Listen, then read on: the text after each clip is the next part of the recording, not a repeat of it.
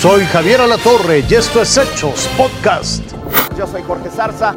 Fue detenido Silvestre N., presunto autor material del feminicidio de la activista Cecilia Monzón, ocurrido esto en San Pedro Cholula, en Puebla, el pasado 21 de mayo. La Fiscalía General del Estado en Puebla ha confirmado que la detención de este hombre se realizó en Veracruz gracias a la colaboración de la Fiscalía de ese estado. Por este feminicidio ya estaban detenidos Javier López Zavala, expareja de Cecilia y señalado como el autor intelectual. También Santiago Bárcenas, exsecretario particular de López Zavala. Y también está detenido Jair N., conductor de la motocicleta en el que este feminicida había escapado en su momento. La violencia de género ha incrementado en los últimos años y por lo general nunca tiene un final feliz. Las historias de Irma Lidia, Margarita Ceseña, de Van y Cecilia Monzón son solo una parte de una cruda realidad nacional. La estadística revela que entre enero y junio de este año, 1.877 mujeres fueron asesinadas. Es decir, hubo 10 víctimas en promedio diario.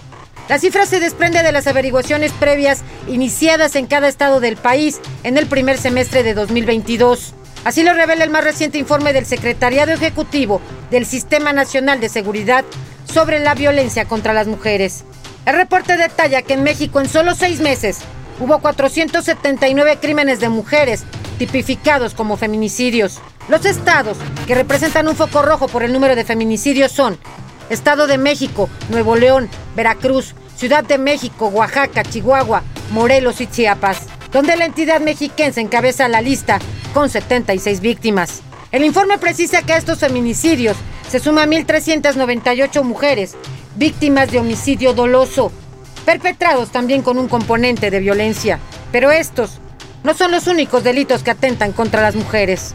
El informe del gobierno federal reconoce que solo en seis meses de este año hubo 11.904 víctimas de violación, lo que se traduce en un aumento de 13.6% respecto al primer semestre del año pasado. También entre enero y junio de este año hubo 135.458 mujeres que denunciaron ante el Ministerio Público violencia familiar. Esta es otra cifra que alarma, porque la inseguridad dentro del hogar es un delito que repuntó casi 5% en comparación con el mismo periodo de 2021. Otras 33.629 mujeres en el país fueron víctimas de lesiones dolosas, que se tipificaron así porque los agresores tenían la intención de causarles daño. Una cifra que también es reveladora de la violencia de género que se vive en México son las llamadas de emergencia que se recibieron al número 911. Según el reporte, en los primeros seis meses del año, 170.625 mujeres llamaron pidiendo auxilio. Hubo un promedio de 39 llamadas cada hora de mujeres pidiendo ayuda. La violencia contra este sector de la población parece no tener freno y muchos de estos casos tienen la huella de la impunidad. Silvia Otero, Fuerza Informativa Azteca. 126 extranjeros provenientes de Venezuela fueron deportados a su país por el Instituto Nacional de Migración. Se trata de 117 hombres y 9 mujeres que no pudieron acreditar su ingreso regular a nuestro país. Todos estaban resguardados en una estación migratoria de Tapachula, Chiapas. En lo que va de este año, y esto es lo importante, 343 de origen venezolano han sido retornados a su nación. Y vámonos con las de pasaporte. Sí, sigue el recuento de los daños eh, por el terremoto magnitud 7 que sacudió el norte de Filipinas el pasado miércoles. Dañó a la ciudad histórica de, de Bagán. Muchas son estructuras patrimoniales. Las autoridades todavía trabajan en la evaluación de la estructura que son inseguras, que han pedido ayuda a la Comisión Histórica Nacional Filipina para restaurar estos inmuebles culturales sin dañar el patrimonio histórico.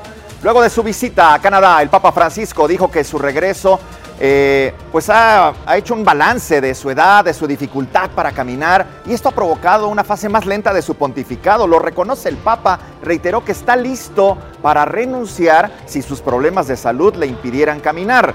Durante los últimos meses el Papa Francisco permanece adolorido por una fractura que trae en la rodilla y también que trae un ligamento inflamado.